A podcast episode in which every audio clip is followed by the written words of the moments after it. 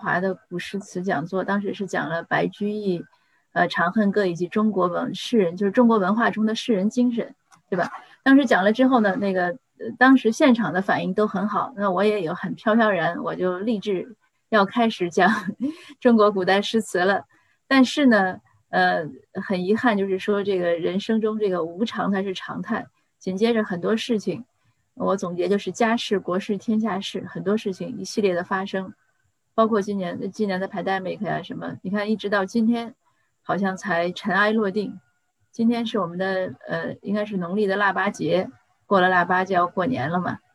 那另外呢，今天这个美国总统呢，好像也到目前 so far 还没有什么太大的问题，好像也是比较平稳的过渡了。所以呢，我们又可以安定下来，好好的讲一下古诗词了。那我们正好这个讲座呢办在今天也是很有意义的。那为了让这个，哎，我怎么把我的这个视频关掉呢？好，我停止视频。为了让大家能，呃，充分的看 PPT，也能让我自如的讲课，我先把视频关掉了。呃，你们可以，我们现在就开始正式的。那我今天呢是从这个典故入手，但是开始呢，我还是想再讲一下，呃，为什么说要讲古诗词？古诗词呢，对于海外的华人来说呢，呃，有的有很多人呢，其实是有分歧的。有的人呢认为，既然你出国了，那中国文化呢就不要沾惹；有的人呢是认为，我是不管是第几代或者怎么样，我是华人，中国是我的根，所以有很大的分歧。呃，那在我看来呢，我是第一代移民，呃，在我看来呢，我觉得抛开什么政治这些因素来说呢，从我个人来讲呢。呃，为什么我一直想讲古诗词？我觉得大家呢都应该学一学古诗词呢。它有哪些好处呢？那首先呢，我想用一下引用一下余光中先生说的话。余光中呢，呃，如果您读现代诗，可能对余光中先生比较熟悉。他呢，在他的一篇文章中就谈过，他说这个古代文学，因为余光中先生他其实是学英文的，他一直是做翻译，他在台大在台湾的那些大学里讲的也是英文，但他中文的现代诗写得很好。他呢就认为他其实是受益于他从小的这种古诗文的陶冶。他在一篇文章中就是讲过，他说在异国他乡的雪夜中开车的时候，其实主要是在美国，因为他在美国生活了很多年，在独处和寂寞的时候呢，吟诵古诗词能让他觉得怎么样呢？顿觉太白东坡就在肘边，就在自己的旁边，一股豪气上通唐唐宋，所以他不孤单不寂寞。这个我觉得对于，呃，至少像我这样的一代移民来说呢，就是很重要。当我有的时候可能觉得孤单呀、寂寞的时候，那你读读古诗呢，你会有一种呃乡愁的慰藉吧，一种文化的根的这样的一种安稳感。那叶嘉莹先生怎么说呢？叶嘉莹先生，我想大家肯定都知道，是我们温哥华的瑰宝。呃，叶先生在温哥华的时候呢，每年夏天呢都会开很多古诗讲座。呃，我有去听过。那自从叶先生回中国定居之后呢，我们这个整个大温的这个这个文学界呢就寂寞很多，这也是一个遗憾。那叶先生呢就说，他说中国古诗词呢，它的很多的主题呢就是对美好的事物、美好的对象、美好的理想的追求与怀思。所以呢，他呢不不仅主张就是我们成年人要读，他说要给孩子读。多读古诗呢，可以陶冶孩子的情操，加强文化修养。那叶先生呢，他从七几年来到呃加拿大之后呢，一直就在这边工作生活。他的小孩呢，也是在这边成长起来的。呃，所以呢，他的他还能这样的就是推崇古诗呢。我想呢，他从作为一个母亲来说，就是作为一个移民一代的母亲来说，他肯定也是有一些切身的体会。所以我就说，对于我们海外的华裔家庭来说呢，古诗词呢可以让一代的移民呢，你有文化的归属感。文化是什么？以前我也讲过很多次。我觉得文化呢就是一座房子，每个人呢，你晚上都需要在一个房子里过夜，这是人的本性。你不管怎么样浪迹天涯，怎么样悠游四方，可是到晚上呢，我们都希望有一个房子呢，能能保护我们。那每个人心里呢，其实可能都有一个杯子，这个杯子里呢，总是要装一点文化。一个没有文化的人呢，他是很难在这个社会上混迹和发展。那对于我们一代移民来说呢，我们很难能马上呢就是全部的汲取，呃加拿大本地文化，所以呢我们需要自己母国的文化来滋养。另外呢，我今天下午还跟我同学说，我们俩聊天聊起来说呢，你加拿大呢是一个多元文化的国家，对不对？我们都说 multicultural，那这个多元是什么呢？就是你有你的文化，我也有我的文化。如果我们自己没有自己的文化，那我们在这个多元文化的这个国家里，我们如何立足呢？所以这个呢，就是我们要对自己的母国的文化有一个珍视，呃，要珍惜。那第二呢，我以前也写过文章，就是华二代、海外移民二代呢，你要让你的孩子学一些，呃，中文，呃，那学古诗词的好处呢，就是可以用这种美好呢来。来让他吸引他。你像我的小孩，他六岁半过来，他到现在他是会背古诗的，他是拿中文写作文的。那这个他为什么会背古诗呢？虽然很多意思他不一定懂，就是因为古诗本身它很美。那人呢都有一种向美，就是向善呀、向上啊、向美的心，这是人，这也是人的本性。莎士比亚不就讲吗？他说真善美是我们的天性，就是是我们的本性。所以呢，你美好的东西呢。他小孩子他就是不懂，他也喜欢，让孩子听听诗，那他自然而然呢对中文就会有一些好处。那至于这个海外华人家庭怎么教孩子学中文呢？如果我们今天讲座有时间呢，我们可以再讨论。以前我也写过一些文章，我也很关注这个问题。那我们还说回就是我们我接着这个 推讲我们古诗怎么好啊？呃，要要讲的很好，大家才可以好好的听。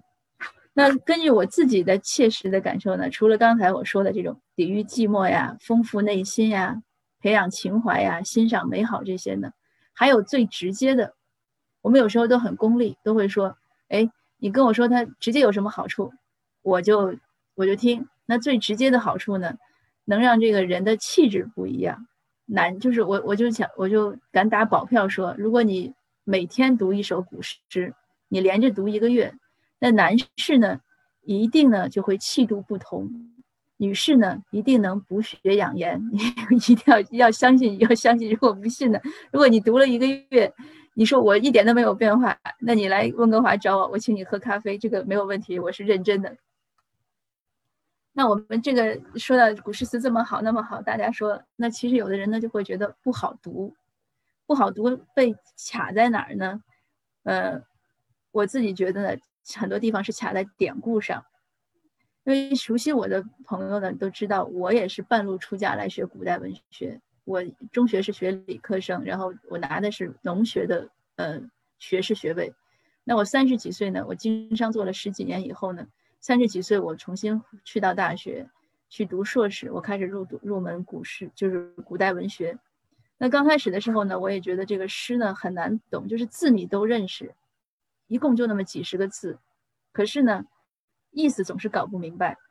这个时候呢，有一个机会，就是我把辛弃疾的词从头到到尾的梳理了一遍，他的典故就捅破了这层窗户纸。大家如果你知道辛弃疾的词的话，你都知道他是有名的掉书袋。什么叫掉书袋？就是他词里面很多典故。我当时呢。呃，也是正好有半年空闲，就是硕士毕业到呃博士入读那个半年呢，我要等我的博士申请，我也在申请加拿大移民，也当时也不想工作，就觉得很彷徨。那我导师就讲，他说你这个正好我参加了那个辛弃疾的词学的呃年会，你参加年会你也没交论文，他说你就写一篇这个辛弃疾词的典故的论文。那我呢就开始写，在老师的指导下。花了七八个月，最后写了三万字的论文，就把他所有的典故梳理了一遍。梳理完了之后呢，就有两个收获。第一呢，就是这是个很人生励、人生人生励志的收获。就是我我觉得，当你感到迷茫的时候呢，你不要怕，你就找一点你眼前能做的，即使很小的事情，但是是有意义的事情，就开始做。做着做着呢，你可能就觉得云开雾散，柳暗花明了。呃，这个我后面后后来的这种实践中呢，也试过几次，都很灵的。那另外呢，就是我对典故从此不再害怕，就是破除了疏离感。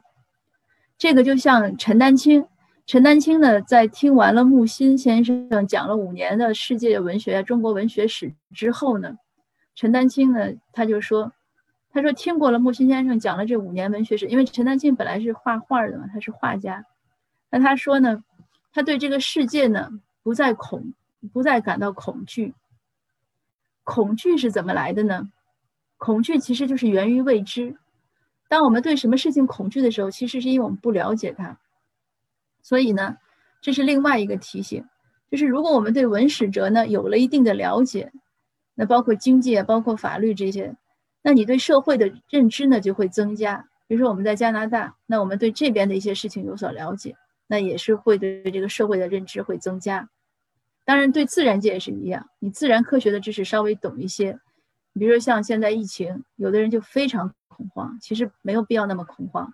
因为你知道病毒啊，它的特点呀，你去预防它就好了。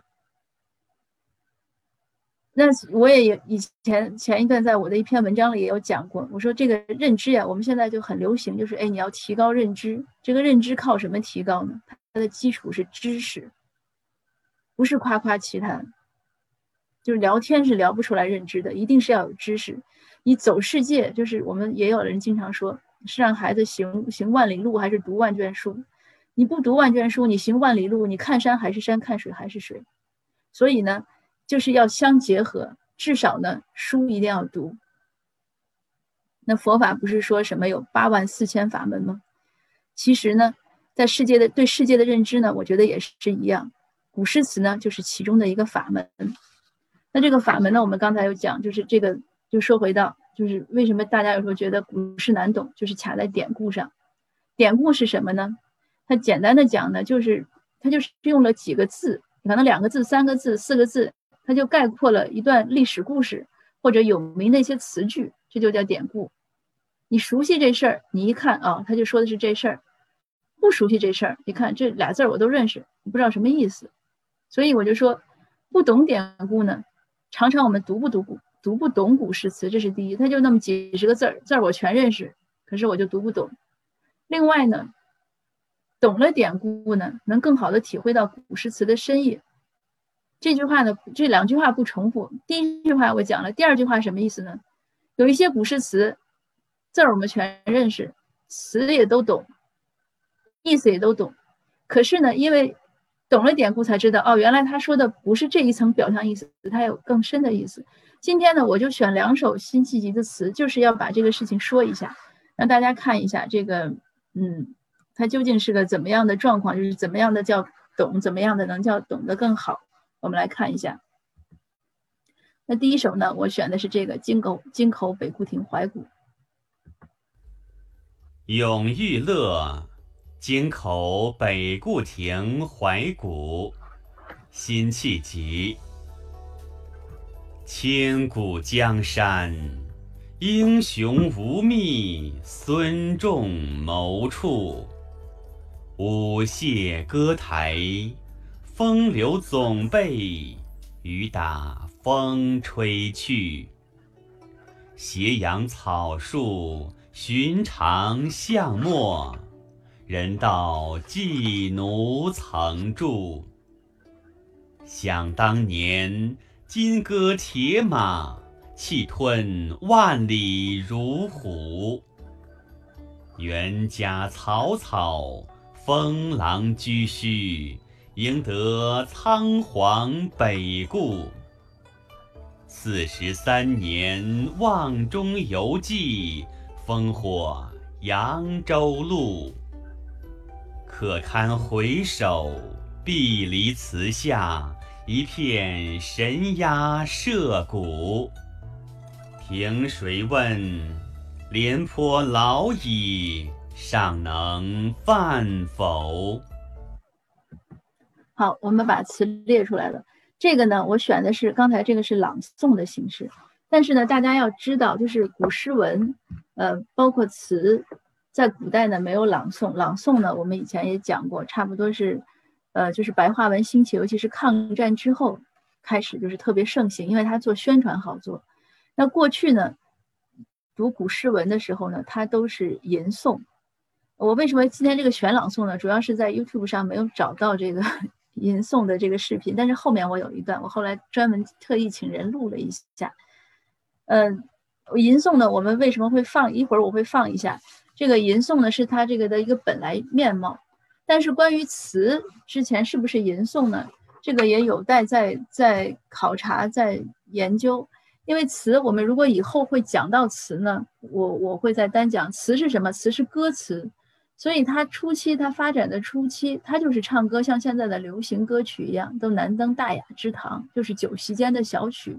但是后来呢，一点点发展，尤其到南宋以后呢，它就成了文人的案头词。你像辛弃疾这个时候呢，就已经是案头词了。那到后来，再到后来，就是就已经不会唱了。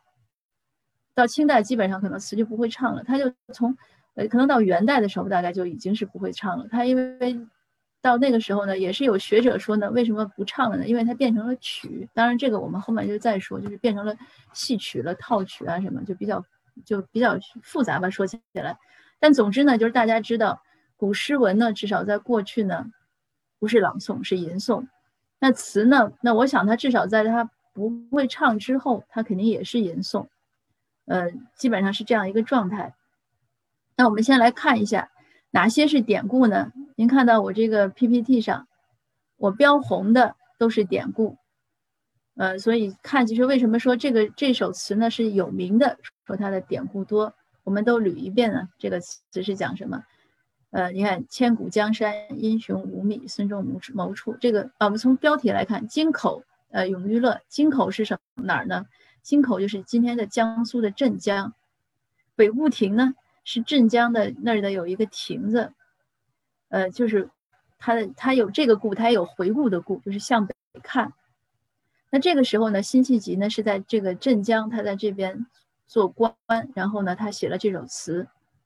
他第一个我们看到第一个这个典故呢，孙仲谋。孙仲谋是谁？就是孙权。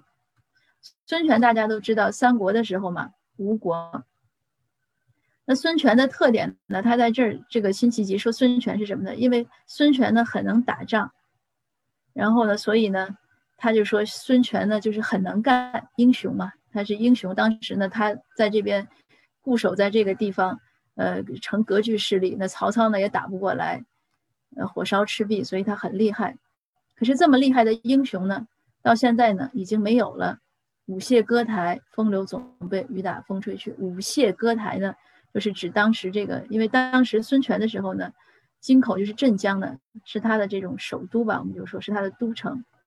那在那儿呢，肯定有很多这种，呃，宫殿呀，什么就是他休闲呀、娱乐的地方，所以舞榭歌台。可是现在呢，过了这么多年，什么都没有了，都凋零了，包括呢，就是这样的英雄孙仲谋这样的英雄呢，也没有了。那下面接着就说斜阳草树。寻常巷陌，这这个是红笔。大家说，哎，这个为什么是红笔呢？这个为什么是典故呢？这个几个字儿我都懂啊。对，它这个典故呢，呃，它第一层呢，有学者觉得它是从哪儿来呢？是从周邦周邦彦的这个说，燕周邦彦的一首词《咏金陵》《咏南京》的，有一句话就是“燕子不知何处，燕子不知何事，向寻常巷陌人家相对。”如说兴亡斜阳里，你看它就有这个斜阳，对吧？有寻常巷陌。但这个燕子这个典故是哪儿来的呢？大家肯定都记得，就是唐代刘禹锡的《乌衣巷》里面就会有“旧时王谢堂前燕，飞入寻常百姓家”。就是这个王谢是谁呢？是王导和谢安，就是晋朝的那种大世，我们说贵族吧，世家。王家和谢家很有名，他们这种，呃。当时的这个北呃两呃南北朝时候这种世家有多强悍呢？呃，到了唐代以后，包括这个皇帝，如果想跟这种世世家结亲，那他们都要想一想的。所以后来为什么？呃，我讲上一次有讲过一个讲座的时候讲，后来武则天呃他为什么会去洛阳？他其中一个原因就是武则天和高宗为什么会去洛洛阳？其中一个原因就是为了躲避关陇的这种世家大这种门阀世家，因为太强了，所以他们就另就是把朝廷带走，这是一个原因。当然还有其他原因，那就是像当时这么我们说这么有权势的这种门阀世家又怎么样呢？他们他们那个房子呢已经很普通了，就是这个有两层意思，一个是说他们家已经找不着了，那种大宅院已经已经没有了，还有一有有一种解说就是说他们也已经变成了普通人家，所以那个燕子呢，过去在他们家主卧是在大户人家主卧的燕子呢，现在可能还回来主卧，但是已经是普通人家了。我每次看到这这两句话的时候呢，就会想到什么，就是北京的大杂院儿，因为北京那个大杂院儿呢。它原来呢都是四合院，有很大的院子。后来那个四九年之后，可能五几年逐渐的就进来很多很多人，就变成了大杂院。大家可能不知道有没有看过那个什么《贫嘴张大民的幸福生活》，就是那样的一种状况。因为我在北京胡同里呢住过两年，所以对那个大杂院生活非常有感触。那那些大杂院，它过去呢其实就是你不能说是王谢人家吧，但是也是一个一个很标准的一个自己的一个院子。可是后来呢，就变成了就是这样的一个破落的状况。那这个“寻常”的这个词呢，我也是这个跟大家顺便说一下，这个“寻常”我们都知道是什么意思，对吧？很普通。但是它本来的是什么意思呢？“寻”它它是一个指古代长度的单位，“寻”呢就是叫什么八尺，八尺就是“寻”。那那长呢就是翻倍。十六尺就是就是长，它寻常是还是形容狭窄，就是普通。那所以呢，就是这个词就是这样来的，就很有意思。就寻常项目就是很窄的项目，但是就是很狭窄的项目。那现在我们就说这就是很普通的小街道了，所以它是这样。那这个地方呢，他接着说，人道妓奴曾住，就这种就是很窄的巷陌里怎么样？所以他引的非常的巧妙。他刚才在感叹，就是这个大户人家怎么凋凋零的，但是他转而就说，哎，这个小街道里呢，妓奴是谁呢？妓奴就是建立，我们知道那个南朝呢是宋齐梁陈，妓奴呢就是建立宋朝的那个刘裕，他呢就是篡了东晋的权，就是整个魏晋南北朝那个国家确实是很乱的，那个朝代是很乱的。那大概大家大概这么一听，就这么一记就好，就是这个刘裕呢，他就。小名叫妓奴，他出身草莽，出身很卑微，但是这个人呢，呃，很勤勉，而且能征善战。所以呢，辛弃疾说他想当年金戈铁马，气吞万里如虎，这也是有出处的。我们就讲讲这个这个典故是怎么来的。这个刘裕呢，很能打，他打了一辈子仗，他都是身先士卒，而且他有勇有谋。他当时呢，你看南朝嘛，已经是在南边了，他往北边打。他两次打北边，往北边打，就收复了不少失地。就为什么，呃，大家如果历史还记得，就为什么南朝因为因为西晋，然后被打到东打到南边来，改成东晋了，所以北边就失去了。那这个刘裕呢，就就是说他这个几十年都很能打，就和这个孙权一样，这个都属于过去的英雄。金戈铁马，金戈铁马就是这个那个。革嘛，金属做的革，然后马上呢披的那种铁甲，就是形容很强的这种兵相，哎，就很能打的仗。然后他结果一转呢，说的是谁呢？你看他前面，他感感慨说：“我到了京口了，我看到这些这些，但是过去的英雄呢都不在了。”一转呢，袁家草草，封狼居胥。袁家袁家是谁的年号呢？就是刘裕的儿子，就刘裕登基两年呢就驾崩了，就是留给他儿子了。所以我今天准备这个，就是串这个课的时候，我还在又在想一个话题，因为有时候我经常会讲家庭教育，所以就说真的，这个儿孙自有儿孙福，他是这块料他才行，他不是这块料，你给他一个江山，他也能跟你作败了。那就说到家长你要培养孩子什么，对吧？家长培养孩子还是他就是从他能力来培养。你看这个刘裕这么能打，结果呢，他儿子呢？叫刘义隆，这个刘义隆就不行，他好大喜功，他在位的这些年呢，三次北伐，一次比一次惨。这个袁家草草，这个说的是他哪一年呢？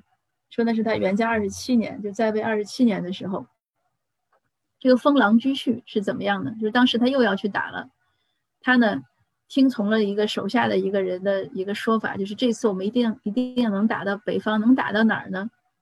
就是这个狼居胥山，狼居胥在哪儿呢？我查了一下，狼居胥山呢是现在在蒙古国，就是大家知道过了内蒙古，然后外面是外蒙古，他打到这个地方是谁打过去的呢？是当年那个汉武帝的时候，霍去病去打匈奴，他打到了那么远，那个地方叫肯特山，在外蒙古很远。他打到了那个地方之后呢，什么叫封？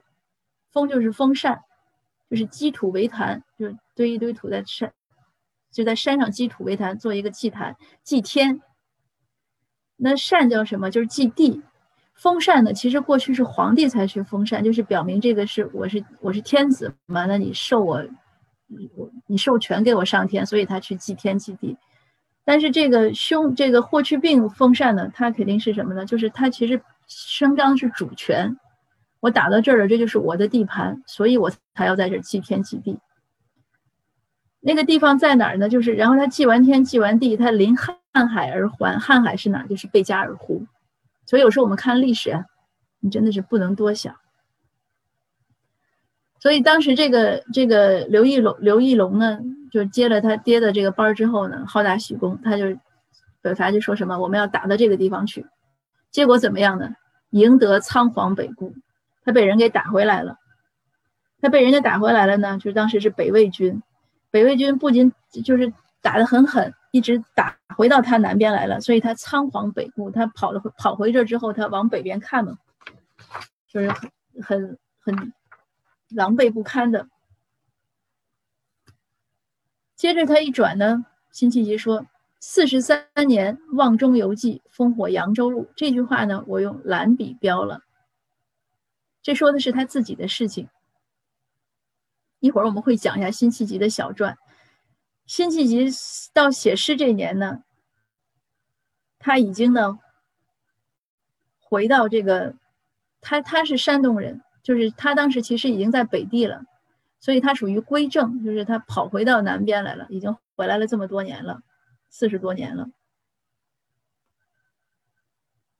但是呢，他一直呢都没有建功立业，没有实现自己当时为什么要回来，就是要要打他为什么要回到。南边不要在北边做官呢，因为他爷爷其实是官，他是读书人，他有机会做官，他为什么要回来呢？就是他想打回去收复失地，可是他回来这么多年了，他什么都没做了，他只能是，也是北顾望中犹记，我回头再看看，我还记得我当时怎么样一路杀过来的烽火扬州路。他写完这首词两三年之后呢，他就应该就去世了，所以就是英雄暮年呀。就他自己也知道自己老了，又想到自己年轻时候，他一会儿我要讲他年轻时候有多能干，多没英武，可是他一身好本领，报国无门，一直到垂垂老矣。你讲他的心情是多么的苍凉，很无奈。可堪回首碧离词下，一片神鸦社鼓。这句话呢，又回应了袁家草草。这个碧离词是谁呢？碧离词呢，就是当时呢。我们刚才说那个刘刘义隆打的北方了，被北魏的太武帝拓跋焘给打回来了。那个人呢，他叫碧离，碧离伐，所以碧离词呢是他的词。你想，这个属于异国侵略者的词，建在你的这个国土上，当然已经过去了七百年了。七百年之后呢，这个地儿变成什么地儿了呢？神鸦社鼓，就老百姓呢不知道。就中国，咱中国呢有点就是泛神论嘛，就得什么都去拜，所以这个碧离词呢也变成老百姓一个祈福的地方了。这个辛弃疾呢心里就觉得就是非常的难过呀。你想想，就是对他来说，我要去打侵略者，当然这个这个北魏是过去的侵略者，可是他就用它比喻一下。可是这个侵略者呢，你想在我们南边建了。建了祠，还过了几百年，成了老百姓祭拜的地方。他为什么要写这句话呢？其实呢，也是说了一个人性的道理，就是大众是健忘的。这个也是我们政治呀、社会生活中非常无奈的一件事情。大众是健忘的。今天一起街头上街造反游行，明天可能头被一逮了，这帮人就喝酒散了。后天可能反过来还说：“哎，怎么前天有人去上街造反游行啊？”所以这个就是人性，所以我们有的时候呢，我经常也是，当然也是题外话了。我说读历史，我不止一个一个读者跟我交流过，说为什么要读中国历史那么血腥？我说不是中国历史血腥，哪一个国家的历史都血腥。你看哪一个国家的历史不是打打杀杀打过来的？不打仗那是二战以后的事情。二战以前，哪个国家或者哪几个国家没有战争？你比如法国大革命，你想对吧？断头台。那英国的这个这个比较和平的这种这种斗争也是几百年。整个欧洲的中世纪一千年。那中国呢，确实也是朝代更迭，打来打去。可是你为什么要读历史呢？因为知古才能见今。你从历史上呢，你可以看到很多人性，就是人性它是亘古不变的，因为人性人毕竟才进化了这几千年嘛，有文明以来，它变化它是比较慢的。就是你能有有一有很多事情，而且很多事情确实是重复出现的，就是所谓太阳底下没有新鲜事。所以我就觉得有空的时候呢，还是要看看历史。那我们还说到这，就是辛弃疾呢就感叹他为什么要说这个碧离词这事儿，他其实也就是想提醒当局。就是北边的失地这么多年不收复，你再不收复，可能老百姓都不觉得它需要被收复了。因为对老百姓来说，确实是你，尤其古代，你给我一片田地，我有饭吃，我能活下去。你这个皇帝管我和那个皇帝管我又有什么区别呢？所以呢，这是他的一个呼应。那接着他话又一转，凭谁问？廉颇老矣，尚能饭否？这个廉颇的典故大家应该都知道，我们上中学时候都学过。就是廉颇呢，他是赵国的名将，后来也是这个皇那个赵国的那个王呢，赵王呢听信谗言，让他被免职，跑到魏国。后来赵王又想启用他，就派人去看他。可是他的仇人呢，就贿赂那个使者，那个使者去见廉颇，廉颇肯定也知道，就是赵王是要派人来考察他。老将军呢，就吃了一斗的米饭，然后十斤肉，然后披挂上这个盔甲上马。舞了一通兵器，他表示什么？就是我虽然老了，但是我还是没问题的体力。可是这个使者回去呢，因为他拿了贿赂了，他就跟赵王说：“哎，这个老将军虽然老了，可是很能吃。呃，但是呢，嗯，亲之三宜食也，就是大小便失禁吧。我们这样子解释，就是还是说已经老了嘛。那赵王一看就不能用了。那在这大家肯定都知道，辛弃疾呢是用这个廉颇呢，就是来隐喻自己。”那我们刚才看到，就是我们现在来看这个这个词呢，他当时为什么要写这首词呢？他他当时写的时候呢，已经到了他暮年了，六十六岁了。当时呢，南宋呢是又要想起兵去北伐了，有一个叫韩托胄的人，就他要策划这个北伐，他呢就启用了辛弃疾。可是启用了辛弃疾呢，辛弃疾当然是会打仗的人，辛弃疾就开始做一些安排。但是辛弃疾在这儿的安排的时候呢，他也感受到他其实不是真的被重用，所以他当时在京口的时候就感就感叹了，就说了这首词，就是就是刚才我也跟大家分享的这种种种的感情。他觉得很无奈，他也很想打仗，但他又很担心，就是如果草草的去北伐呢，可能就会有当时那个刘，就是这个袁家草草，就是这个刘义隆的这个局面。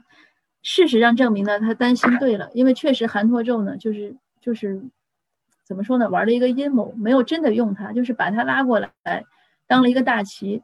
后来这个很等到这个北伐的声势起来呢，就不用辛弃疾了，又用了一些所谓的官二代可能，然后打北伐输掉了。那这个这这个这个词呢，我们基本上呢就顺到这儿。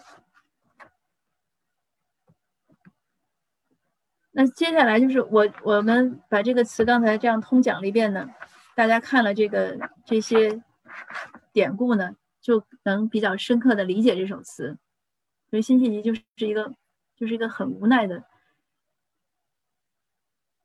你想在斜阳草树这样的黄昏的时候，一个老年人，他又想到他曾经的这种呃英雄气概，曾经的梦想呀，全部。都瓦解了，都都消失了。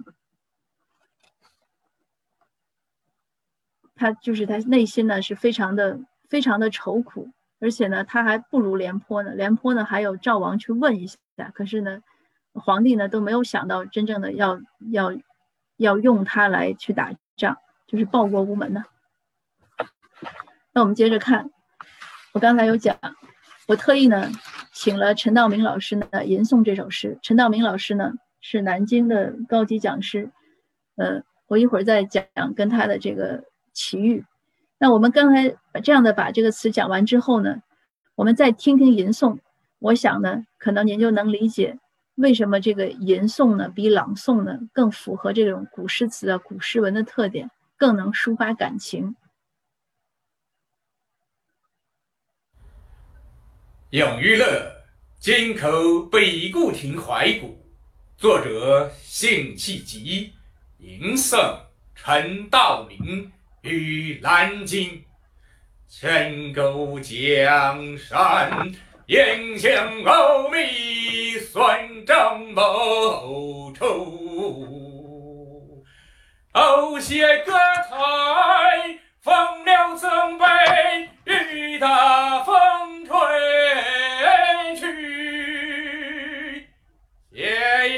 草树，寻常相陌。人到极乐，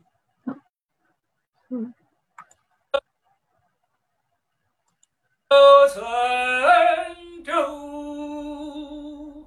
想当年，金戈铁马，气吞万里肉。想当年，金戈铁马，气吞万里肉肉。冤家曹操，风浪巨须，演得仓皇背骨。四舍三年，王征有计，烽火扬州楼。可看回首。比你此下也偏生崖舍孤，凭谁问临头老矣尚能反否？凭谁问临头老矣尚能反否？凭谁问？临头老矣，尚能饭否？凭谁问？临头老矣，尚能饭否？就很震撼啊，对不对？一吟三叹，我呢大概讲一下和陈老师的这个。呃，认识的过程，其实陈老师呢，我和陈老师完全是，呃，微友，微信群里看到陈老师发吟诵，呃，我就加了他。然后当时我正好是要讲白居易的《长恨歌》，因为在网上找不到吟诵，我就问陈老师说能不能帮我录一下。那陈老师很爽快的答应了，他说：“哎呦，你们在海外这个普及中国文化也不容易，我应该支持。”他录《长恨歌》录得很好，他录了两个版，一个是画调，一个是他的自度曲。呃，我如果大家想听呢，我之后呢讲座之后呢，可以把他的那个音频，因为当时他是录的音频，把音频呢发到咱们那个三号路公社的群里，你们可以听一下。我是很着迷他，我很喜欢听他的这个，尤其《长恨歌》那个吟诵。有的时候我心情不愉快的时候，或者像咱们这个温哥华冬天总是下雨，那下雨的时候呢，我有时候就会一遍一遍的在家里写，边写东西或者边查资料呢，边听。非常好听，嗯，然后这一次呢，你看他拍了视频，这一次陈老师更不容易。我说那个我要做 PPT，我说你有没有视频？陈老师说我没有那个录视频，但是我可以准备一下。他就特意去买了一个那个支架还是什么，就是准备了一下，录得很认真，录了两段。后面一首词我也请陈老师给录了。所以有的时候我有时候想，就是我们，嗯。这种机缘吧，你看，大家能在坐在这儿一起听这个古诗词，有三号路这个平台，嗯，我我也来和大家分享，而且有陈老师这样的人来支持我们，也是很感动的。那我们来看，我要大概讲一下辛弃疾的这个呃小传，就是我一直在讲，如果我们想读古诗词，你真的想明白的话呢，呃。你离不开几个事情。我在之前我的讲座中也有讲过，就这个这个今天讲典故呢，算我这个漫画的诗意的第二讲。第一讲呢，我是讲了吟诵诗本事，呃，和就是这个大概的这个情况。那个是在呃刚才 Laura 说讲有讲，我在我的喜马拉雅那个呃栏目中有上传过。那今天这个是第二讲，就是一定要知道诗人的小传，因为你知道他的历史，而且你要知道整个那个时代背景，才能很好的理解这个诗和词。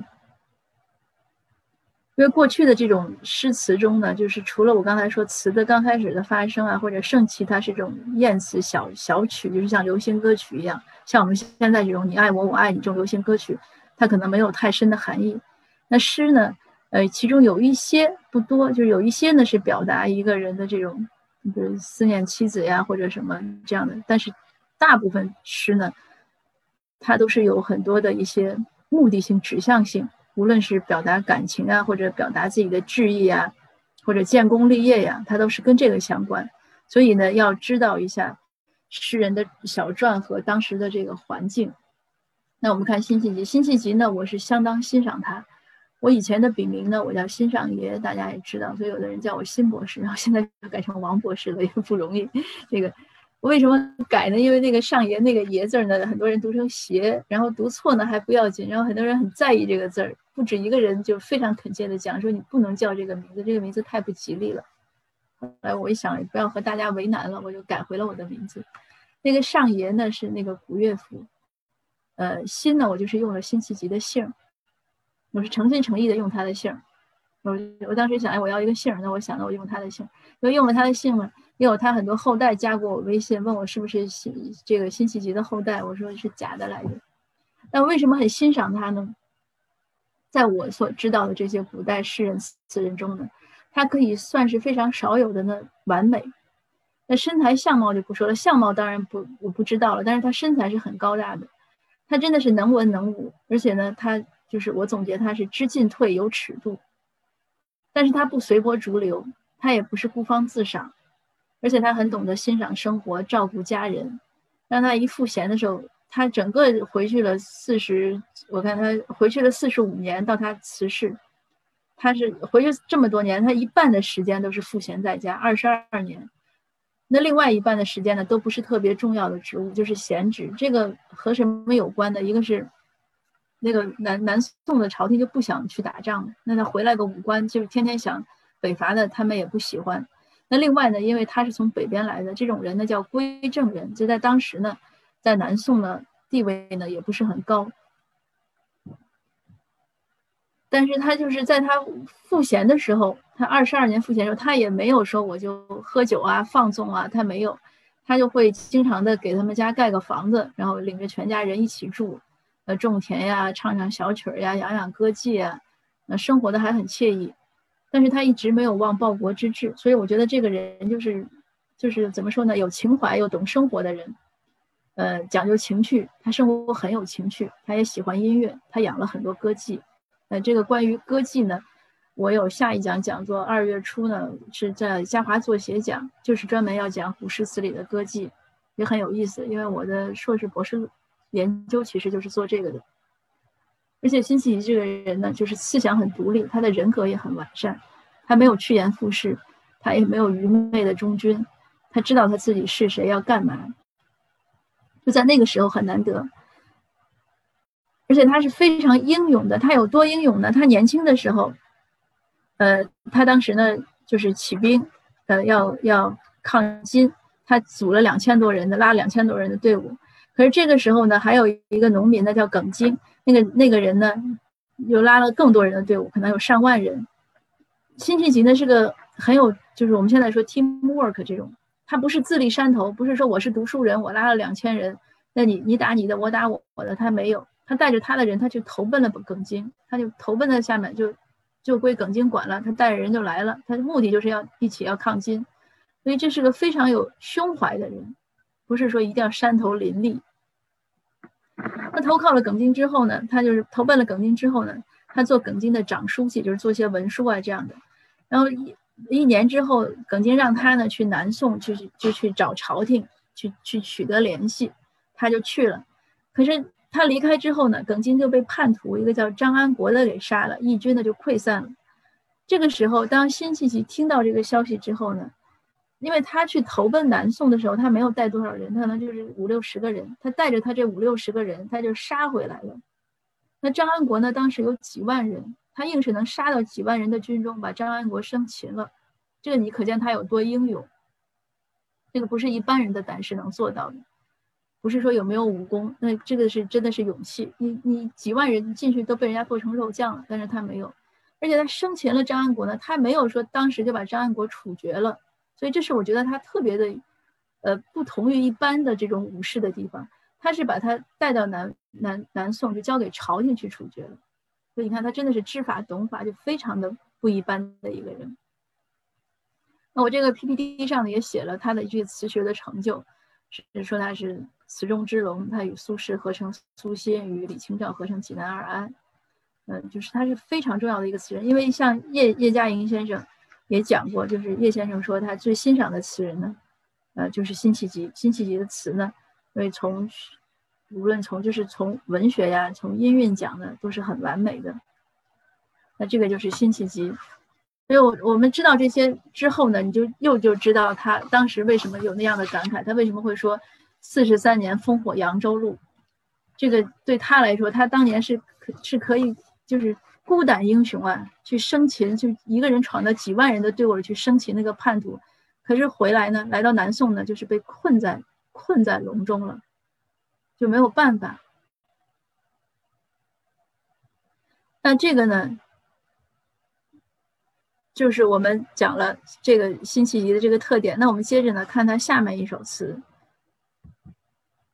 下面呢我要讲他另外一首词，这个摸鱼儿更能消几番风雨。这个我选了一段京剧，呃，是由这个李宝良先生演唱的，我们来听一下。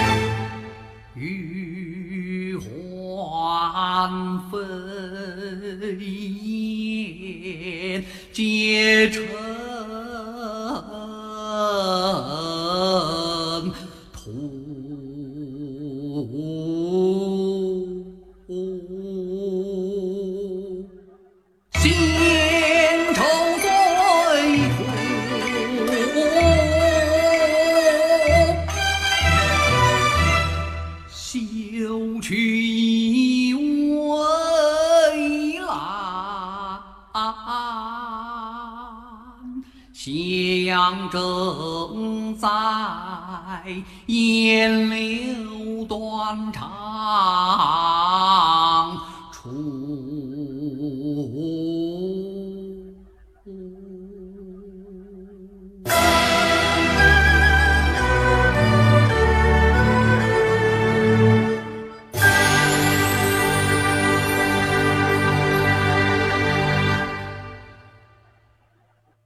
很好听，对吧？所以有的时候想，有一个人你在这听这么一段，这首呢和刚才那首呢，刚才那首词呢，是我们说辛弃疾到了暮年，过了两年他就辞世了。那个时候呢，他是非常的无奈和困顿。他你想他说四十三年烽火扬州路，他一路冲杀过来，结果是自投罗网。现在这首呢，是他中年的时候写的。他当时呢是回来十七年，时年四十四十岁。这个时候他写的呢，就是这种无奈呢，还是比较缠绵的。还因为那个时候他已经知道了自己的结局，这个时候呢他还不知道自己的结局，他只是觉得就是不是那么回事儿，他就觉得很没办法。但是呢他还不知道已经是能一杯到底。我们从字面上看这首诗，这首词呢。好像像这种就闺阁的词啊，就是像这种女孩子伤伤春悲秋啊，然后觉得这个，呃，想情郎呀，变心了呀，就是这样的一种一个一个状况。你让通读下来，会不会这样的感觉？然后又很难过啊。但是其实呢，他就是我已经揭底了，其实还是感叹他的，就是他的这种报国无门呀，他还是感叹的这种状况。因为当时呢，这个他写这时候呢是自湖北曹于湖南，就是从湖北呢他又调到湖南。呃，我他查了一下，他当时是干嘛？他是管这个粮食吧？是对，呃，转运副使，就是一种不是很重要的官职。呃，从湖从湖北呢又往更南方调了，所以他就觉得自己就他本来是要去北伐的，但不让他去打，然后让他管钱粮，又又调到南方去管钱粮。他就知道就是没希望了嘛，所以他就写了这首，就就新来的那个官员送他，他就在置酒小山亭喝酒的时候，他就写了这首。更能消几番风雨，匆匆春又归去。匆匆春又归去，说这个词呢，我想大家可能都能想到，就是李煜的《相见欢》，林花谢了春红太匆匆，就是这个这这句词。那李煜的《相见欢》呢，就是感叹的什么？就是春天过去了，我无可奈何呀。这种，嗯，朝来寒雨晚来风，就是风吹雨打的花儿都谢了，然后怎么怎么样，最后就是人生长恨水水长东。那辛弃疾呢，就用了这这这个典故。他一用这个典故呢，你就知道他对这个春的这种伤春的感受，就可就感叹匆匆春天呢又走了。他惜春长恨恨花开早，就是我希望春天呢常住一下。他就是因为怕春天要走，所以他宁可呢就是花你不要开的那么早，你开的早你败的早。但是呢，不管他怎么样呢，春天也走了，所以他说春且住，春天呢你你留一下吧。可是呢，他又知道，就是说你已经走了呢，你回不来了。天涯芳草迷归路，天涯芳草迷归路呢是苏轼的词，苏轼这首词呢。也是，就是苏轼词本身呢比较简单，嗯，我大概念一下。他说：“红杏飘香，柳寒烟翠脱青缕。水边朱户，尽卷黄昏雨。灯影摇风，一枕伤春绪。归不去，凤楼何处？芳草迷归路。”他其实就是解释呢，简单的解释呢，就是他这个思念他的这种情人了，春天呀。然后又下着黄昏，又下着雨，滴滴啦啦的，心里很难过。呃，他一枕伤春去，他一晚上呢也没也没没睡，就很难过。他想他的情人，可是呢，他的情人在哪儿呢？他已经找不到他了。他回我回不去了。凤楼何处？就是我情人的那个那个楼在哪儿呀？凤楼啊，芳草迷归路，我已经回不去了。所以是这样的一个一个意思。那他呢用在这就是芳草迷归路。他也知道这种，就时光一去不复返，回不来了。怨春不语，就是春天我这么留你，你也不不回答我一句话，不说什么。算只有殷勤，画言蛛网，近日惹飞絮。那这个是这个地方我标红了，它又是又是一个苏轼的一个一个典故。画言蛛网，它是什么意思呢？就是那个苏轼这首词里就是说的这个蜘蛛的这种网呀。它这个原句就是蜘蛛这种网呢，呃，结过来呢，但是其实呢是虚飘飘的，就就是苏轼本身的意思就是这种蛛网呀，什么银汉鹊城桥这些东西呢都不可靠，就虚飘飘的。那现在呢，辛弃疾就用他这个意思，就是你真正的能留住春，就去挽留春的是什么呢？就是这种蜘蛛网。这种蜘蛛网又怎么样呢？它也留不住，它只是惹飞絮。所以你看到这个句话也说的很妙。他说：“近日惹飞絮，他整天他沾到什么呢？飞絮是什么？就是那个柳树嘛。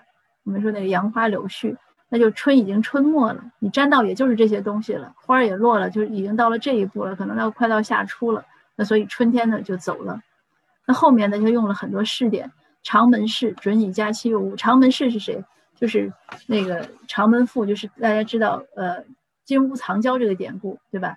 汉武帝呢以前很喜欢他的那个表妹。”呃，阿娇，他说我当时呢，我以后要娶你呢，我要给你盖个金子、黄金住一个房子来娶你。可是怎么样呢？娶到之后呢，这个很快呢，这个陈陈皇后，她娶了之后是陈皇后，陈皇后呢就被他废了，因为他说他骄横啊，说他没有生孩子啊，呃，怎么怎么样？那这个陈皇后被废了之后呢？就请这个千金，就给了这个相如司马相如，让他让他写了一篇长门赋来感动汉武帝，但是呢，也没有怎么样，汉武帝也没有被感动。汉武帝后来不是有有李夫人啊，又怎么怎么样？那他后面这个准你佳期尤物和峨眉曾有人度，这是哪个典故呢？是屈原的《离骚》。《离骚》呢，整篇呢都是这样，就是把自己比喻成。呃，就开创了香草美人的传统。我们说，就是把自己比喻成，呃，一个很美的一个一个女子，然后说其他人就是因为其他人给他说谗言，在楚王面前说谗言，离间他们，楚王就不再听屈原的这种，呃，建议了，怎么样？所以屈原很伤心，所以屈原呢就把自己比喻成一个女子，然后把楚王呢比喻成自己的情郎，他说自己如何如何美，所以说峨眉曾有人妒，有人妒忌我。那本来呢是已经跟跟情郎呢说好了这种佳期什么时候要嫁过去，但是呢被抛弃了，所以整个《离骚》就这样。这个香草美人的传统也是这样。当然这个话说的有点远了，就香草美人呢，其实，呃，我认为对这个中国男性的这种心理呢，其实是一种弱化。因为后来你读很多的古诗词，你读到几乎所有的这种什么，呃，很多这种什么思妇诗啊，还有这种呃弃妇诗啊，还有这种就是。表达这种女女性对男性的这种爱情啊这类的，往往呢都不是那个诗的意思，其实都是就类似的这个东西，就是指自己不被皇帝喜欢了，自己呃受了这种冤枉了，就是这样的一个关系的比拟。那他后面呢，就又说“默默此情谁诉”，就其实还是你听着像情人之间“默默此情谁诉”，他其实不是情人，他还就是说他的忠君报国的想法对谁说呢？啊，君莫舞，君不见，玉环飞燕皆尘土。玉环就是就是杨贵妃了，飞燕就是赵赵飞燕了。那杨贵妃，呃，和赵飞燕这个故事呢，本身故事性很强。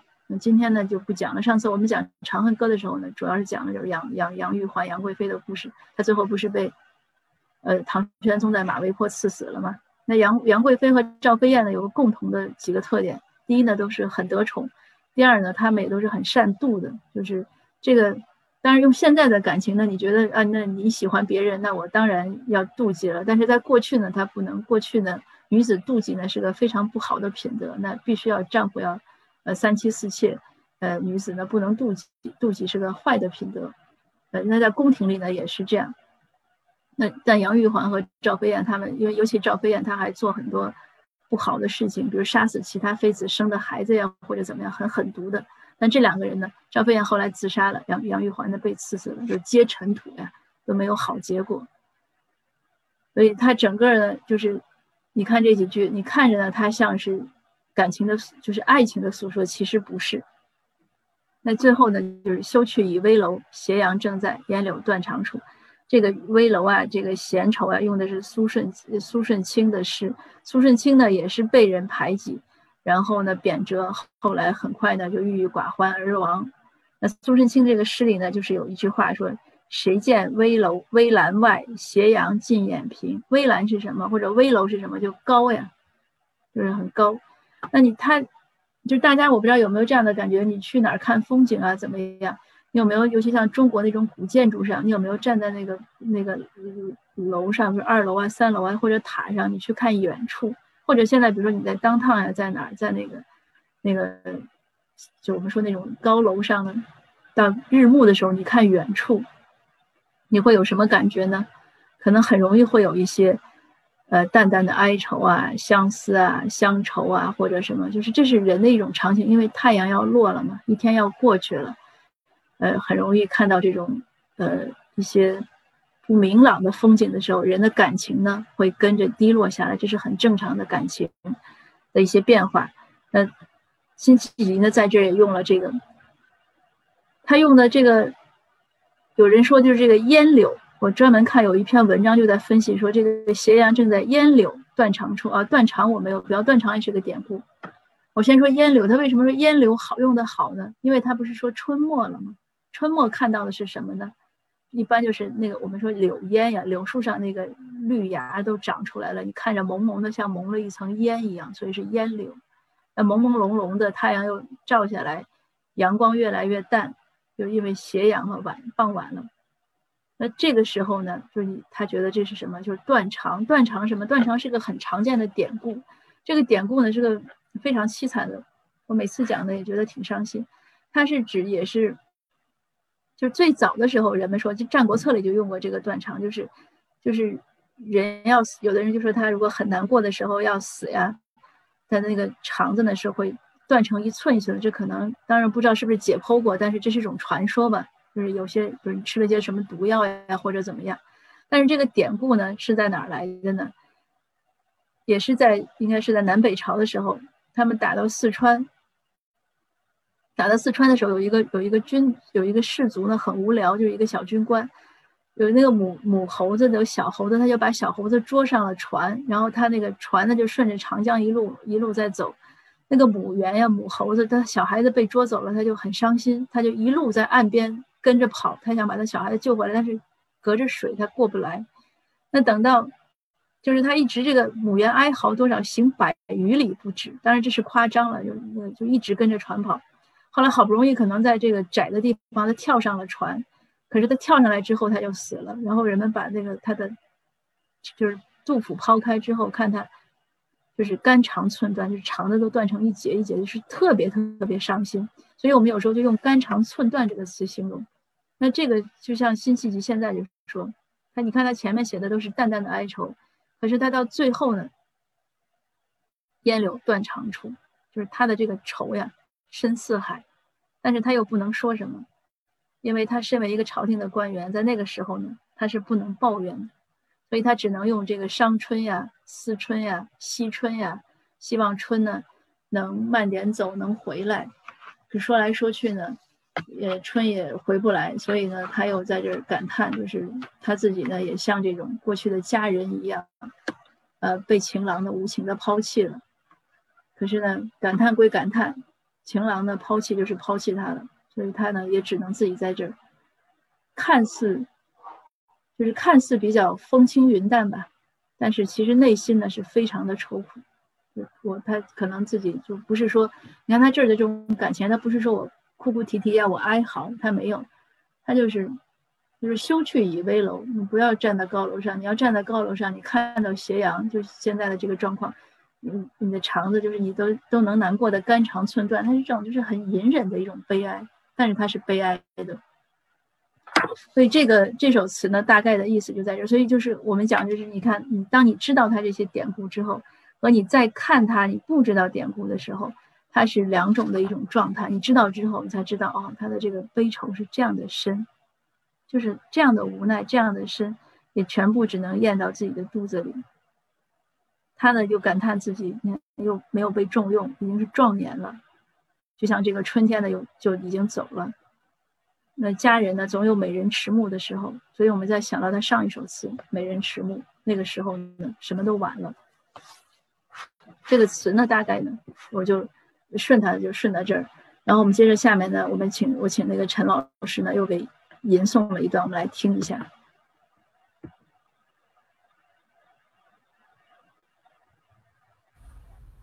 某鱼儿更能消几番风雨。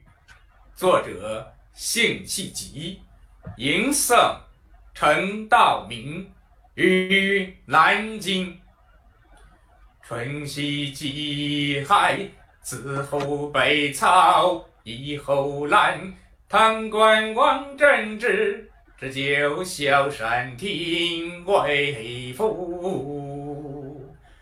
更难消几番风雨。匆匆春又归去，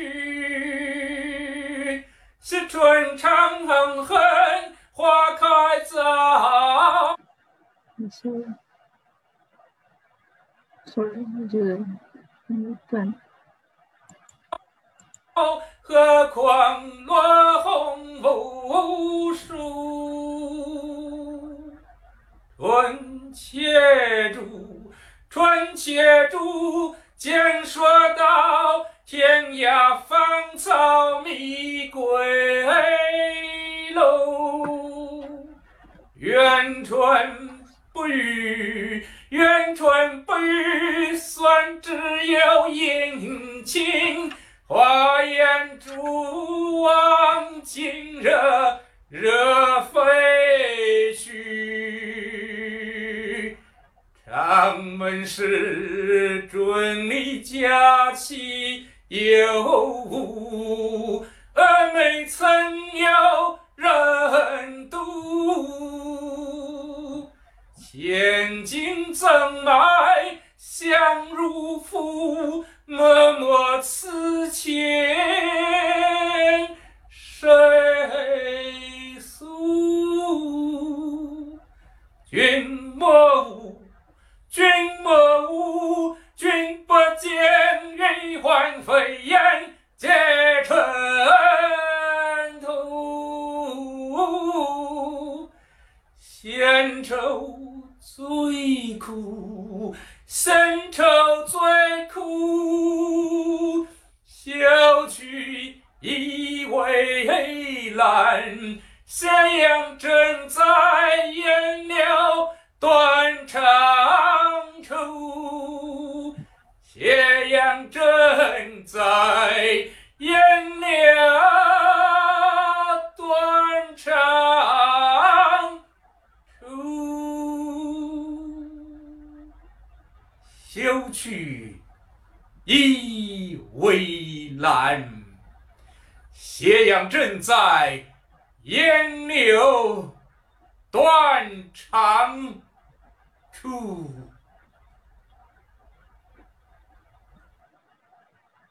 这个就听完了，就是，所以他说这个闲愁其实不是闲愁，对吧？但是他的词里呢，只能说闲愁。那我这个讲座呢？就是我准备的这个内容大概就是这些，大家如果有什么问题呢，我们也可以再交流。那谢谢大家。嗯，非常感谢啊，感谢王丽博士今天给我们带来的这么精彩的一个分享。我先说两个事情，第一个就是刚刚说到名字新上野，实际上呢，我们三号路公社刚刚开始这个讲座的时候呢。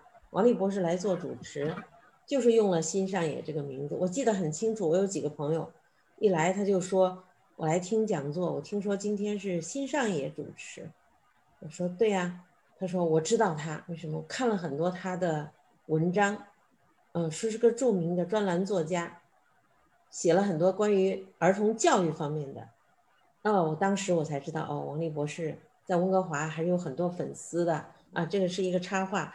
那我们呃，这个我们看看大家提的问题。那第一个呢是，呃，我想说一下呢，我在这之前真的很少听到这个吟诵。那么第一次听到呢是叶嘉莹老师，叶嘉莹先生。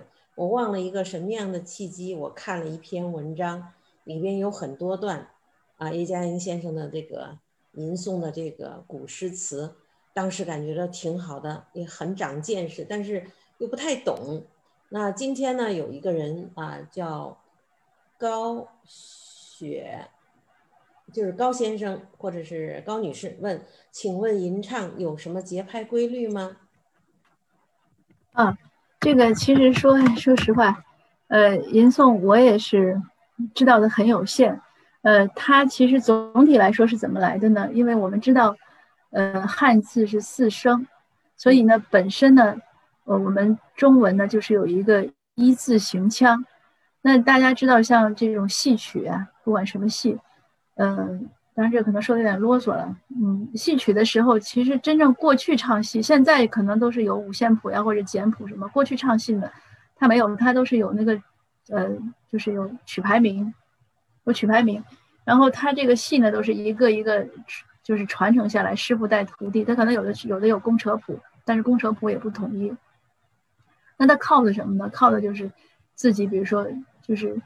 你你自己去品品这个谱，所以你们最简单就我们说这种四就四大名旦就一样的，就是程程派呀什么梅派，他唱一样的戏的时候呢，他唱同一出戏的时候，其实他那个处理方式是不一样的。你不知道有没有听过？大家如果你细心去去就听他两个一样的一一样的就是唱一套曲，他们两个是不一样的。这就是中国音乐啊，中国这种呃过去传统文化这种民族音乐的一种非常活泼生动的地方，它和西方反而不一样。西方，你看歌剧，呃，比如说我看过，嗯，就是加拿大的那个加拿大人写的那个，啊，巴黎圣母院，他不管法语还是英语版，我两个版都看过，而且是隔了十多年，他唱的一模一样，他调的是一模一样，动作什么都是一模一样，他绝对没有变化。所以这个呢是这样。那说到吟诵呢，它其实呢，它是主，它主要呢应该可能是按照平仄，你自，但是主要是自己品。所以刚才那个陈老师呢，就是我我说我一会儿要发到群里有自度曲，但是也有那个画调呀，像现在叶先生的这个调呢，也有叫叶调，就是叶先生的调的，还有什么调？就有一些传唱的比较多的，有些人呢就按照，比如说画调，他就按照画调来来唱，他就其实是一个，呃，怎么说呢，是一个节律吧？我觉得就一个节律，就是就就是他这么一，然后像有的人呢，你像陈老师他就是自度，所以回到您那个话题呢，他没有特别严格的。它没有严格的，就是你你自己，其实你你哪怕自己拿首诗，你想怎么哼哼怎么哼哼，你只要觉得，你只要觉得它那个顺就可以。嗯嗯。呃，如果有有大家如果想关心更多的这个呢，你可以上网查一下，中国有一个吟诵协会，呃，会长可能是应该现在还是徐建顺先生。然后 YouTube 上有很多很多，你只要查打吟诵，你能看到很多很多都是徐老师他自己吟诵的，嗯，但是也都他每一个也都不一样。嗯嗯，谢谢。呃，还有一个呢，就是我们刚看到啊，有一个我们有一个叫 Jenna 的听众说没听够，非常感谢。所以说，既然他也说没听够呢，我也在这里再发一次邀请，希望还有这个机会，有这个荣幸，请到王丽博士呢，在我们三号路公社平台上再去分享其他的。因为上次《长恨歌》我也听了。那么这次听完呢，我就觉得说，我如果每一次我们有一个主题，介绍一个作者，啊，去分享、去分析，让我们去，呃，听两首这种古诗的讲解，会让我们就是慢慢积攒很多这方面的东西。比如说刚刚王丽教授讲说，哎，我如果我们每天一首古诗，你的气质、你的感觉都不一样了，哎，我觉得。当然是可以了，但是我觉得现在人他能否坚持每天一首不一定。但是如果我们三号路这个平台上呢，经常在论坛里边隔一段时间啊，请专家学者给我们讲上一两首，我觉得这个已经是很大的荣幸了。那还有一个叫 Sandy 的，他说王博士讲的太好了，呃，希望孩子们也可以一起熏陶。不知道啊，什么样的诗词适合这些中文没有那么好的孩子？对这个问题，我觉得挺好的。我相信我们也是为了在加拿大来传播我们中国的文化。那如果是能让孩子去，呃，跟着去感受、去熏陶，那我觉得也是我们在为这个中国文化尽的一份力，对吧？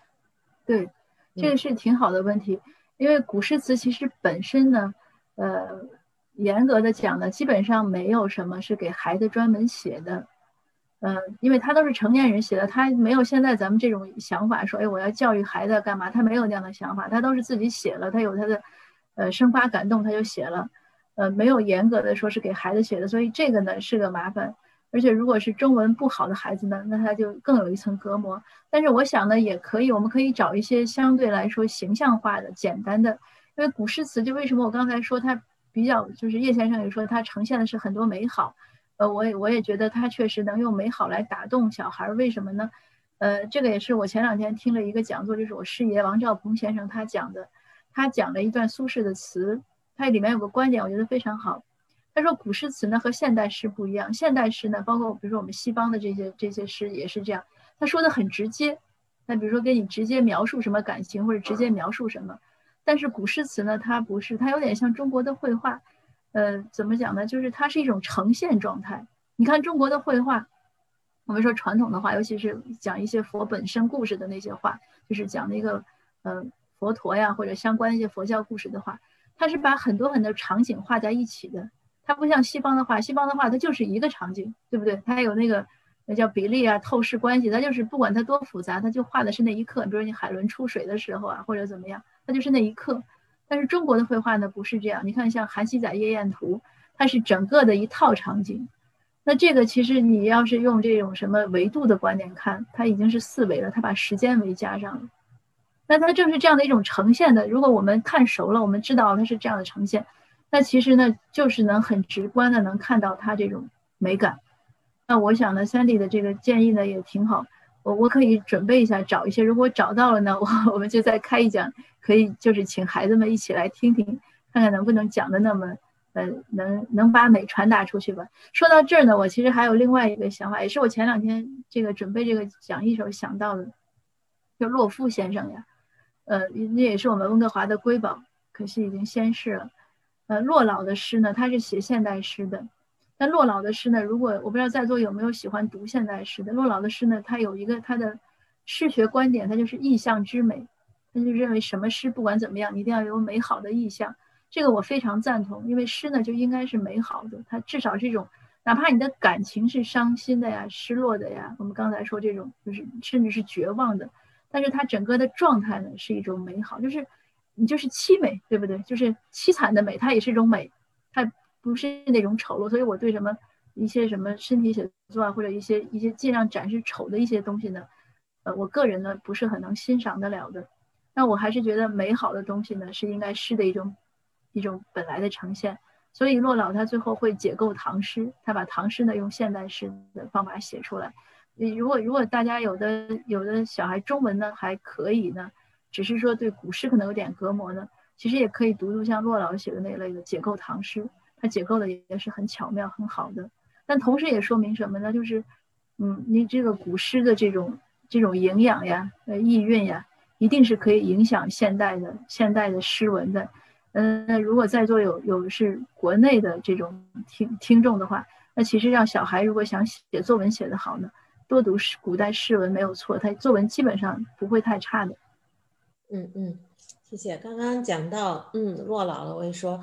我们三号路公社的另外一个负责人刘毅刘博士啊，他也是洛夫洛老的亲戚。实际上在这边呢，我也通过他有听说很多在这边关于纪念洛夫，呃，逝世一周年呐，还有他们做了很多的这这方面的一些活动。那我知道有诗社，真的我们回头还可以在各个方面去做一些结合。那另外呢，刚刚讲到这个吟诵啊，我就觉得那个。陈道明老师，我刚刚现在想说程道明老师啊，一开始说程道明，我还以为是说那个陈道明，陈道明，对，是那个著名的演员，他的那个朗诵也非常非常的好。后来我看是程道明老师，啊，我们这里边有呃 C C 啊，他们都在说吟诵气势磅礴，妙不可言。我刚刚听在第一首诗朗诵的时候，它的后半部分最后几句呢，它有重复，而且你能感觉到它那个重复是一层一层。叠加那个情绪在里边，就特别特别能感染人。我不知道刚刚，呃，王丽博士是因为在镜头里看不到嘛，很小，没有感觉到说有没有什么被感染。我自己就感觉到那个讲的就特别好。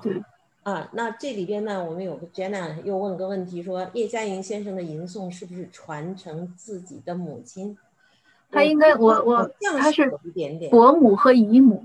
嗯，因为他小的时候呢，叶先生呢，我看过他传记，我也采访过他，写过叶先生的呃小传，然后那个稿件呢，叶先生自己也审读过。嗯，就是他小的时候呢，四年去直接上了四年级，特别小时候他没有上，他在家呢，主要是他伯母和姨母教他。所以他的吟诵呢，应该是，呃，他伯母呀、姨母、他伯父，应该是这样。但是他们都是常州派，我印象中是这样。嗯，哦，谢谢，这个是很难得的，我们听到您的解释啊。还有有人问说，吟诵用方言会不会更好？对，如果是哪种方言比较好？我听到的好像也觉得方言更更有韵味，对吧？我我上一次好像我记得是在白居易的时候讲讲用过那个。西洲曲那个，他当时是瑞安调，应该是温州温州那边的那个非常好听，那个也是我自己有的时候闲了闷的时候喜欢听的一个，很好听。我也可以把那个发到群里，我把那个那个视频发到群里。方言肯定是会更好，因为这个本身那个现在的普通话的这种音韵呀，什么什么就已经是变化了嘛。那但但是音韵我其实就完全应应该说完全不不懂。但有的人专门就是去研究这个声韵，他会讲究中古音，比如唐代时候可能更接近于现在的一种方言。前几天我我也是写写这个课件的时候，我就写白居易的有一首诗叫《井底饮银瓶》，那个字这几个词我就读得很别扭。但我读完了呢，我就跟我先生讲，我说这个可见唐代的话发音一定和现在的普通话不一样，要不然他不能把这么一个绕口令的这个这个当成一个诗名啊。嗯。好，那个谢谢我时间因为差不多了，我再想提最后一个问题。呃，我有一个朋友私信我说，以前听过您的讲座，然后说现代人对古诗有很多的误解，呃，请再详细说一说，怎么样能避免这些误解？啊，我们再最后一个问题好吗？啊，就这个呃呃，我好像上一次有有讲过那个讲座，就是大家最简单的，就是说。我们都听过那首诗，那句话就是“恨不相逢未嫁时”，对不对？然后经常那个会有那个女孩会跟男孩说：“哎，你别追我了，对吧？” 然后就把这句话告诉他。其实这句话本身呢，它不是情诗来着，它就是张继呢是有一个有一个节节度使叫李师古，这个人呢想让张继呢，就是诗人叫张继，想让张继呢去做他的幕僚。那张继呢，这个李师古非常残暴，他有多残暴呢？白居易的时候呢？这个李师古呢，就派刺客当街呢，就把宰相给杀了。就宰相上朝的时候，他就派刺客过去就把，而且是脑袋就砍下来了，就是非常惨的这种状况，就是胆子就这么大，就这么，就这么目无王法这样的一种状况。那张继呢，他又不想得罪这个李师古，所以他呢就写了一首诗回绝李师古，就是用这句话比喻，就是整个诗呢的意思就是说，呃，你对我这么好，这么看重我，我也很感动。那你送我的东西呢，我就收下了。这样的就是这样说。但是呢，其实说，呃，我我已经嫁人了，我们家呢也是有钱有势的，怎么怎么样。一说了，最后就说恨不相逢未嫁时。那我只能非常遗憾的把你送我的东西呢还给你，是这样的一个意思。所以就是像我刚才有讲，就是大家如果想知道这个诗的本来意思呢，一定要尽量的了解一下诗本事。诗本事，词本事是什么？就本事，就本来的本事情的事。因为有很多时候可以查到这首诗是为什么写的，这首词是为什么写的。像我们刚才讲的这两首辛弃疾的词，都查得很清楚，那就是知道哦，他是这样的状况写的，他不是说喝醉酒了或者和哪个歌妓有点什么感情纠纷了写的，不是这样，他是这样的状况写。那要了解诗词本事，而且要了解呢这个，呃，诗人的这种生平。那我们了解了辛弃疾的这个他一生的这种经历，你就知道他为什么要。要说四十三年烽火扬州路，他如果是没有过去这种一路冲杀过来，他就是生在南宋，可能还好点儿。但他是一路等于放弃了北边所有的生活，他一路冲杀过来，他就是要要报国，但是被困在这儿，就是他等于就是你想，他这种就是这样这种双重的对他的是一种困得啊，一种否定。就了解这些，而且要了解当时的历史状况，就尽量都要了解吧。那为什么南宋不打回去，对吧？那为什么当时会杀了岳飞？那这些状况，就为什么就说这个韩托胄后来没有用辛弃疾，他只是用了一步棋而已。这个和他当时的这种历史状况，他们这种君臣之间的权力纷争啊，什么什么都有关系。这些东西呢，如果是我们刚开始接触的时候呢，会觉得很多，但是你慢慢看，慢慢看，你看就是咱说一个月，你看两个月、三个月，如果你经常看一一一一段的历史，很快就熟了。熟了之后就不是问题了，因为它就是那么点事儿。其实说白了，我大概想说的就是这些。谢谢谢谢，王博士说就是那么点事儿，但对我们来 讲是还是需要花很多的精力和时间的。那不如就是借王博士去多给我们讲一讲，我们就可以用一比较现代人的比较快的方式去多接受一些东西。啊，那时间也差不多了，再次感谢王博士。那个还有一个呢，今天是我们加拿大的腊月初八，对吧？昨天是中国的腊八，所以说我们也马上慢慢就要步入新年了。那现在呢，因为疫情呢，不管是在中国还是在这里呢，也都一直还在持续。那我们在这里呢，第一个呢是祝大家节日快乐，马上过年了，也希望我们未来的这个这二零二一年整个一年能一切都好转。我们除了可以线上跟大家见面多分享之外呢，我们还可以在线下在三号路公社我们的俱乐部啊，跟更多的我们的朋友见面。也希望呢，我知道线上有很多中国来的呃上线的我们的朋友，也希望有一天呢，大家有机会如果到加拿大来，如果到温哥华，可以到我们三号路公社来坐一坐，好吧？呃，再次感谢各位，感谢各位上线听讲，感谢对三号路公社的支持，呃，谢谢王博士，呃，跟大家说谢谢。好，谢谢 Flora，谢谢大家，谢谢，祝大家晚安。啊，好，晚安，好。